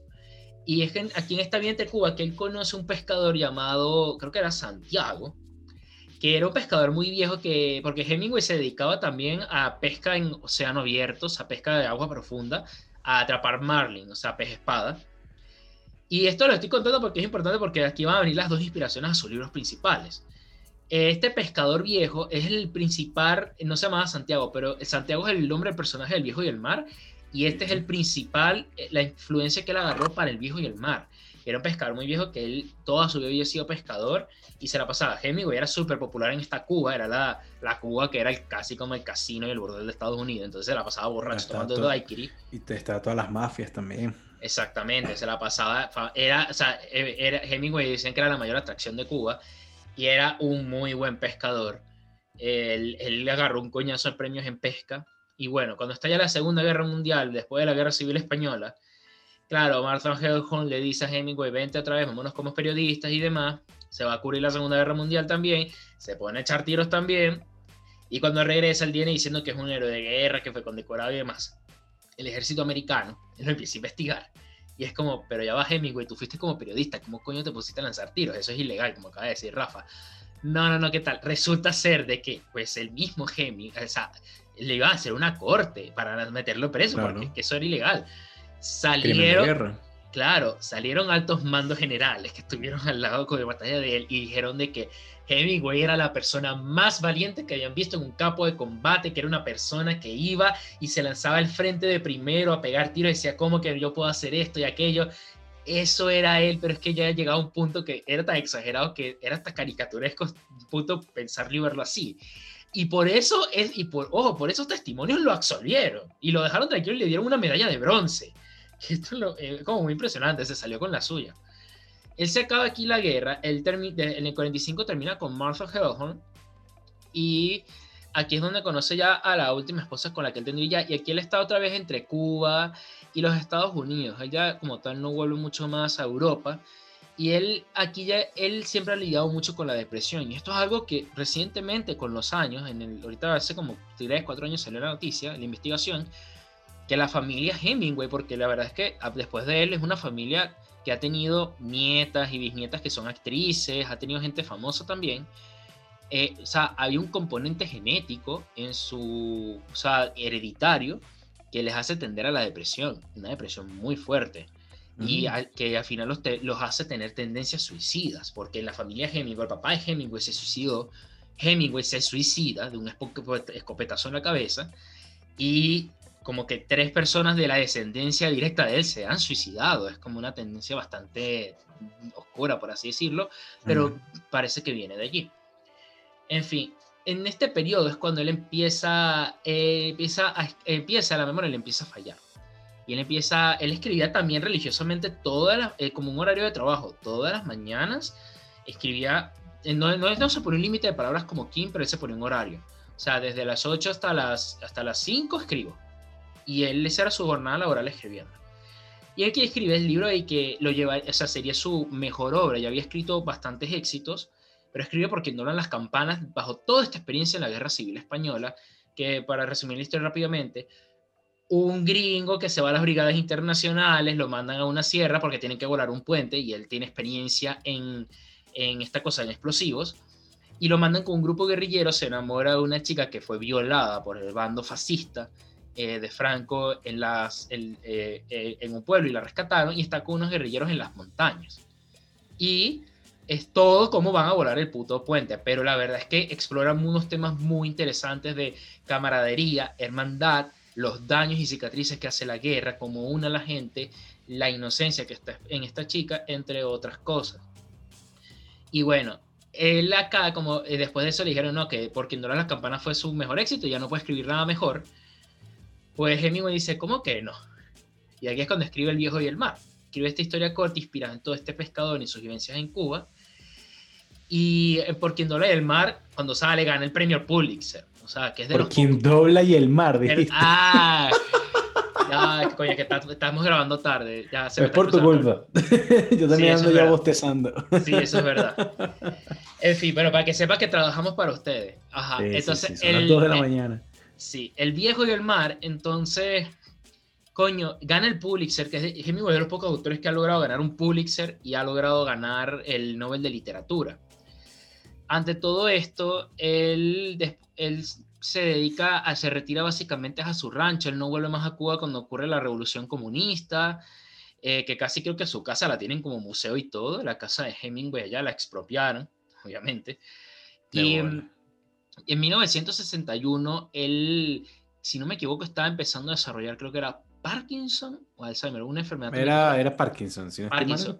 O bueno, eh, puede ser Alzheimer. Una de las dos que le estaba mm. evitando escribir, que era como lo último que lo mantenía acá. Así que fue agarró y se metió un escopetazo en la cabeza. Y ahí se murió. Era, un tipo de la naturaleza, ¿no? Fran dijo Idaho, pero Idaho, para que se hagan una idea, es de los estados menos poblados en Estados Unidos. Eso es pura montaña, puro campo, puro rancho. gracias que hablaste de la naturaleza porque se me olvidó esta parte. Él también viajó para África. Él cubrió, fue a las cumbres del Kilimanjaro, hizo un libro que es Verdes Colinas de África, yendo al Kilimanjaro tuvo dos accidentes de avión en el mismo viaje, que sobrevivió los dos, que literalmente salió de la casi que la cabina en fuego sacando un carajo, es que el, literal el carajo de verdad se esforzaba en ser el macho en todas las situaciones de su vida. Todo lo que él hacía. absurdo, sí. Y que el carajo sobrevivió y estuvo perdiendo en el bosque lo encontraron. Alcohólico también. Alcohólico a morir, pero a Morir. Y nada, al final él, o sea, vivió una vida de aventuras que envidiable para muchos. Eh, todo con, o sea, lo varonil es lo que, o sea, es del estereotipo de macho. Él era boxeador. Y este. ¿Qué pasó? No, no, no, no, Leí ah, otra cosa. Ok, él era, este, él era boxeador que cuando por lo menos lo querían echar del, del, puerto en Florida, este, porque tenía todos los premios de pesca, dijo, el que me aguante tres, tres eh, rounds boxeando lo hacía y nadie lo hacía. Entonces, bueno, ese fue Ernest Hemingway, hombre de acción. Muy bien, muy bien, me alegra bastante, Marico. Este, ¿qué puedo decir de Hemingway? Que no hayas dicho tú ya y, y, y, que no sea relevante, coño, nada. O sea, honestamente, no me pondría para nada bravo si gana Hemingway. Eh, justamente por algo quería leer, eh, representarlo yo, ¿no? Pero bueno, terminemos esto ya, vamos a hablar uno de los últimos personajes, el último personaje, perdón, pero uno de mis personajes favoritos en la historia, por su forma de escribir, por el mundo que creó y por lo que significó para muchos mundos que vendrían adelante, ¿no? Que justamente J.R.R. Tolkien, para ser más específico, John Ronald Reuel Tolkien. Este señor nace en Inglaterra, bueno, no, perdón, es británico, pero justamente así como le pasó a Orwell, él no nace en Inglaterra, él nace justamente en la Sudáfrica británica, ¿no? Eh, sus padres eran gente del común, o sea, realmente creo que papá era oficial, si no estoy mal, em, pero él no está contento con que su familia pues se, se, criara, o sea, sus hijos principalmente se criaran en Sudáfrica. No, no había las mismas oportunidades que en Inglaterra, entonces manda a la familia para, para Birmingham, justamente, tú lo mencionaste hace poco, una ciudad bastante industrial. El papá los mandó a ellos primero, en el viaje de regreso a casa, el papá muere, entonces él queda solo con su mamá. Hemingway desde los cuatro años ya sabía leer. Verga, ¿viste? Eh, Tolkien desde los cuatro años ya sabía leer y escribir perfectamente. De hecho, para los diez años ya podía hablar latín, estaba aprendiendo finlandés, antiguo nórdico, no noruego, no islandés, antiguo nórdico, este, español, italiano, obviamente inglés y estaba también aprendiendo francés.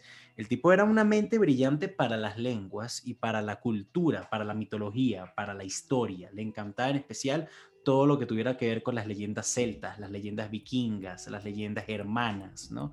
Toda esta, todas estas criaturas como trolls, como elfos, eh, como los Droger, ¿no? que son los zombies nórdicos, por así decirlo. Todo eso le encantaba. De hecho, él comenzó a, escribir su propio idioma, eh, que justamente lo pasaría en, sus libros del Hobbit, El Señor de los Anillos más adelante, como, como élfico. ¿no? Fue un idioma que él mismo creó porque estaba aburrido un día en clase. Eh, tristemente, una de las peores experiencias de su vida fue cuando tenía 12 años.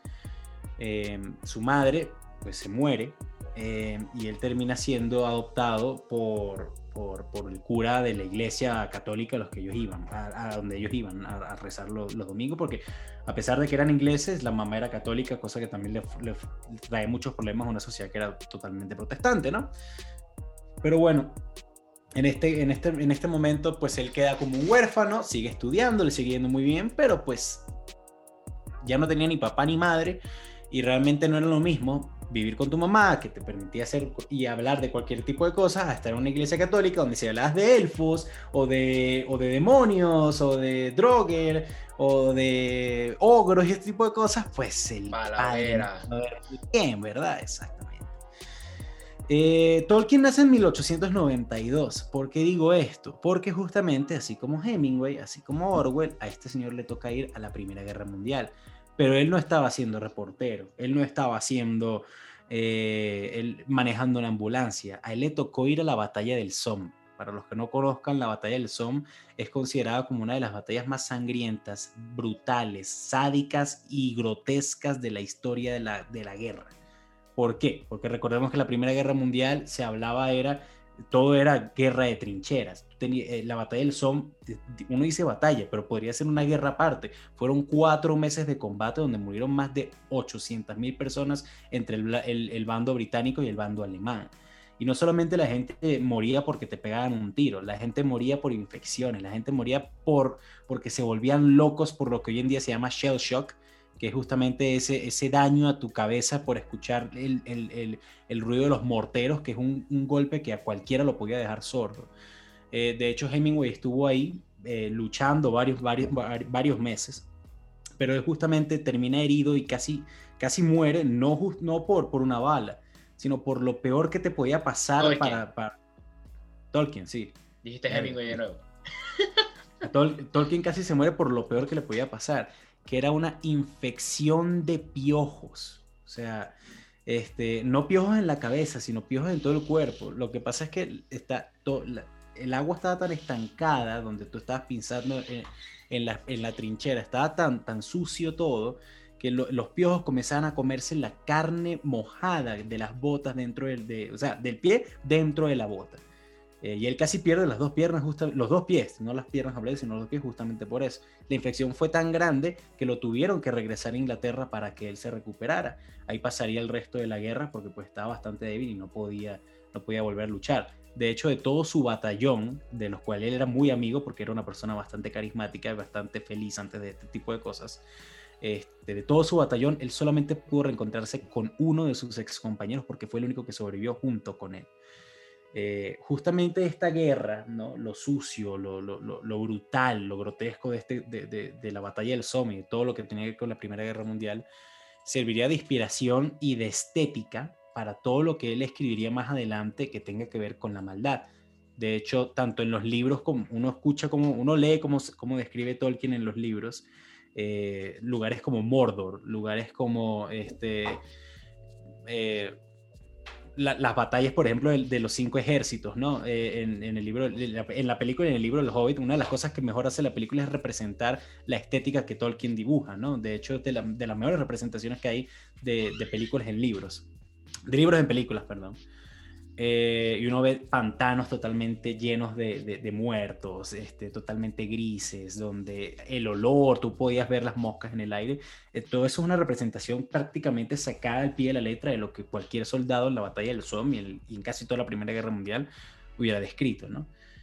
Pero a pesar de haber sobrevivido a esto y de que pues su, quedó muy, muy golpeado psicológicamente por, por la Primera Guerra, él volvió y de hecho logró incluso graduarse como, como profesor de literatura.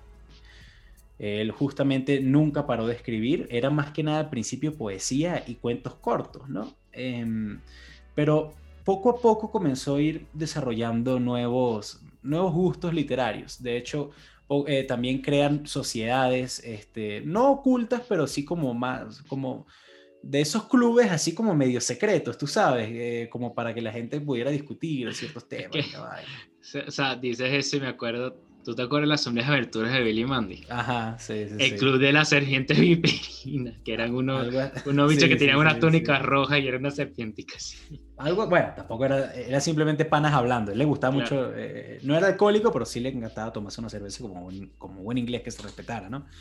Eh, de hecho, él conoce, no me acuerdo el nombre del señor ahorita, pero él, él se vuelve muy amigo y comienzan a discutir entre ellos eh, sus historias con el escritor de, de, todos los libros de Narnia, de las crónicas. C.S. Lewis. C.S. Lewis, exactamente. Eh, de hecho, más adelante ellos crean una sociedad junto con él, ¿no? Que se llamaba la Sociedad, de, la sociedad Vikinga Perdida. Así mismo, Vikinga Perdida, donde se la pasaban hablando justamente de mitología nórdica, de cultura nórdica, eh, y bueno, no faltaba nunca un buen ale ahí servido en cuernos de, de, de bueyes, ¿no? Pero bueno, justamente es en esta sociedad, él siempre, nunca dejó de ser profesor, desde que se graduó, él siempre fue profesor, no me acuerdo de qué universidad, pero era profesor de literatura y también de, mitología eh, de la zona, en especial celta y druida, ¿no? Lo que, la picto, ¿no? La que es la, de Escocia, Irlanda y Gales. Em, y él siempre hablaba con sus amigos sobre sus historias cada vez que escribía. El primer, bueno, él escribió muchos libros, pero el primero gran libro de él fue El Hobbit. Eh, comienzan a discutir del Hobbit, él habla, bueno, él, a pesar de que vivía en Birmingham, él le encantaba irse justamente al norte de, esta ciudad, que era puro campo, era así colinas donde habían casitas pequeñas, pintorescas, así que, que, bueno, que mucha gente dice que esa fue su inspiración para, para, hacer la comarca, ¿no? Que es justamente donde vienen los hobbits y la cosa. Em, como, como, como toda persona, como todo hombre de la época intelectual, bueno, no, no, sabría, me imagino que era machista, pero pues escribía siempre de hombres. De hecho, el Hobbit, tú lees el Hobbit y... No, bueno, o sea, no, no, tanto, o sea, él se dice que, claro, las mujeres que salen allí, yo había leído en estos días incluso el la inspiración para, para Arwen, ¿verdad? La que mata al Nazgûl en esa escena rechísima del Señor de los Anillos. Sí, la que mata al, al, Nazgûl, no, al, al, bicho que está montando el Nazgûl, no me acuerdo cómo se llama. Sí, sí, sí. Eh, ella ella está inspirada, ella, ella es como la, está, está, inspirada en las guerreras vikingas que se inspiraron para hacer visualmente las valquirias, que no son como son. Sí, no, no, no. Y de hecho, o sea, de nuevo, no estoy diciendo que fuera machista ni nada por el pero tú, en, en El Señor de los Anillos y en especial en El Hobbit, por cada 100, de cada 100 personajes, uno es mujer. ¿Entiendes? Ah, o sea, tú ves el Hobbit, no hay mujeres. De hecho, en la película meten una que otra, en el libro hay una, si no estoy mal. Em, pero porque siempre se la pasaba entre hombres, ¿no? Y eso era la realidad de la época, era simplemente un, como un dato, ¿no? Mm. Em, él, de hecho, estuvo casado toda la vida con, con, la misma chama que, una chama que él conoció en el orfanato a los 16 años y él no era mujeriego ni nada por el estilo. Em, pero bueno, poco a poco comenzó a escribir El Hobbit y al final eh, tardó, si no estoy mal, 10 años en escribirlo porque estaba también haciendo otras cosas y porque es que él no era escritor, era profesor que le gustaba escribir. Eh, al final eh, publica El Hobbit, le va, le va arrechísimamente bien, si no estoy mal, vende 250 mil copias en toda Inglaterra, estamos hablando de los 30, ¿no? 30, creo que 20, 30, ya te digo exactamente. el Hobbit, el Hobbit, el Hobbit, bueno, por ahí más o menos y le comienza a ir excelente. Eh, de hecho, justamente es cuando ya comienza a ganar plata de, del Hobbit, que dice, bueno, yo quiero continuar esta historia. Y él escribe El Señor de los Anillos, que son varias décadas después, eh, cronológicamente hablando en la historia, no, no en la realidad, eh, del Hobbit. Que ya estamos hablando de Bilbo. Si, Bilbo creo que es el, el, nieto o el sobrino, no recuerdo bien realmente. Bilbo es el abuelo. Frodo, Frodo, Frodo, Frodo, es el, nieto o el sobrino. El sobrino. El sobrino. Vivo es el tío, es la vaina, no el abuelo. Exacto. Pero bueno, y que son historias totalmente diferentes, ¿no? Em, al final él escribe El Señor de los Anillos, escribe otros libros también, pero coño, o sea, si vamos a hablar de Tolkien, tenemos que hablar del Hobbit y El Señor de los Anillos. O sea, Te está faltando uno para que no te puteen en los comentarios. ya sé cuál es, pero se me olvidó. Y, el Silmarillion. Ajá, exactamente, que también es similar. Pero Para que digas que no te quiero, porque si no te iban a matar en los comentarios. Gracias, pero coño, o sea, Tolkien es el hobby y el Señor de los Anillos, que, no me jodan. Tú quieres morir en los comentarios, ¿verdad? Tolkien, el, el, punto. Tolkien muere a los 81 años, si no estoy mal, 80, 81 años, en el 70 y algo muere. Al final, después de eso, eh, dejó unos libros incompletos que su hijo más adelante publicaría, pero aquí realmente no es como Stephen King que uno habla de cantidad, aquí esto es calidad. Y la verdad es que Tolkien, o sea, el mundo que marcó y que creó Tolkien, tan descrito, tan diferente a lo que ya se había tratado antes, en ese momento no tenía comparación. Es que ni las crónicas de Narnia, que salió después incluso, este, no tenían comparación. O sea, lo detallado de estos mundos, eh, lo, detallado del combate, porque él sabía de combate lo detallado de, las crisis políticas que habían, ¿no? de las tensiones, todo el conocimiento que él tenía de la antigua Escandinavia, de, los celtas, de los pictos, eh, incluso de los godos, ¿no? de, todas las zonas germanas que tenía mucho que ver eh, con Escandinavia. ¿no? Él eh, hablaba incluso, si no estoy mal, gótico. gótico de godo, ¿no? O sea, no sé, goth en inglés, no sé, en español no sabría cómo decirle. gótico. Exacto. Este tipo agarraba toda la historia toda la cultura, toda la mitología del norte de Europa, y lo puso en un solo lugar y lo adaptó a él y creó toda esta base para que eh, libros como Harry Potter más adelante, como el propio Las Crónicas de, eh, Narnia, la eh, Torre Oscura. la Torre Oscura, para que videojuegos incluso como Elder Scrolls, bueno, sí, de, sí, lo de Skyrim. Los de Skyrim, Oblivion, ese tipo de cosas todo lo que tenga que ver con elfos, todo lo que tenga que ver con enanos, todo lo que tenga que ver con ogros, orcos, eh, El RPG. Sí, no, exacto. Todo lo que es Dungeons and Dragons, dragones justamente, pues no podemos hablar del Hobbit sin, sin pensar en, Smog, ¿no? O sea, realmente este, tipo creó todo este mundo y sirvió de base para todo esto más adelante. Es imposible, y yo no creo que ningún escritor de fantasía tenga, tenga las bolas de decir que no tuvo algo de inspiración por Tolkien, porque es imposible, incluso si ni siquiera ellos creen que lo hacen, con todo lo que tenemos hoy en día del concepto de este tipo de mundo de fantasía, es gracias a Tolkien. Y yo creo que eso es realmente lo, que, lo, más que se le rescata a un señor que nunca fue escritor tiempo completo, que siempre fue profesor y le encantaba la historia y, y, y, y decidió una vez crear su propia historia, ¿no? Eh, y yo hasta cierto punto, lo tengo que decir, yo hasta cierto punto me siento un poco identificado con él porque más o menos es lo que hacemos en el canal, es agarrar historias y volverla nuestra realidad, ¿no? Eh, y yo me siento inspirado por Tolkien. Honestamente, de los primeros libros que leí cuando yo era pequeño fue justamente El Hobbit, porque me lo regaló mi nona, mi abuela. Y después me leí La Comunidad del Anillo, después me leí El Retorno del Rey. Eh, a mí me encanta. ¿Sí? En las dos. Ah, bueno. Sí, no, bueno, el retorno del rey es la última, ¿no? Sí. Bueno, o sea, me salté, dije primero y último como para no perder más tiempo, pero tú me hiciste perder más tiempo. Pero bueno, y a mí este mundo de fantasía me marcó muchísimo, a mí y a muchísima gente. Y realmente cuando viene, ¿quién es que el, eh, quién, quién, fue el, el que dirigió eh, Peter Jackson? Peter Jackson, exactamente. Cuando viene Peter Jackson y, hace un tan excelente trabajo, por lo menos en lo visual y, en, el ambiente. Esas películas han envejecido las películas se ven Han envejecido excelente. No, marico, esas películas hoy en día yo las vuelvo a ver y digo, qué película tan arrecha. Eh, y sí, de nuevo, dejan un millón de vainas por fuera. Estamos hablando de tres, de tres libros que al final son 2.800 hojas entre ellos tres. Y, y, sí, son películas de dos horas y media, pero al final en, en siete horas y media, ocho horas no puedes hacer lo que haces en 2.000 hojas, ¿no? Eh, más de 2000 hojas. Pero bueno, eso es todo. Eso es El Señor de los Anillos, eso es El Hobbit, eso es J.R.R. Tolkien. Una inspiración que hoy en día sigue haciendo que tanto libros como cómics, como películas, como videojuegos, entran a la vida y, y, la magia se siente real, ¿no? Y de nuevo, a mí me marcó mucho Tolkien y por eso justamente cuando tú me dijiste que cuando tú ganaste Hemingway, yo dije, bueno, por lo menos todavía me queda Tolkien y fue el primerito que te dije justamente después y bueno. Está bien. Ah, eso es todo. Yo no tengo nada que decir porque concuerdo contigo con Tolkien. Solamente te diría que el Silmarillion, nivel de libro, eh, es el más importante porque es el que explica toda la historia y lo voy a decir para que no te maten en comentarios. Y eso es todo. y yo estoy de acuerdo contigo y nada que decir. Es verdad, sí estoy de acuerdo acá, no como con Stephen King en ese caso. Pero bueno, ya decidirá la gente. Muchas gracias por acompañarnos en otro Baúl Podcast. Recuerden mm. ir a suscribirse a Spotify, ir a Patreon, que tenemos Patreon. Y ir a seguir y escuchar nuestro episodio en Dicen que no sabemos, el, podcast, el segundo podcast de Fran, muy recomendado con otro pana de nosotros. Así mismo es. En la descripción.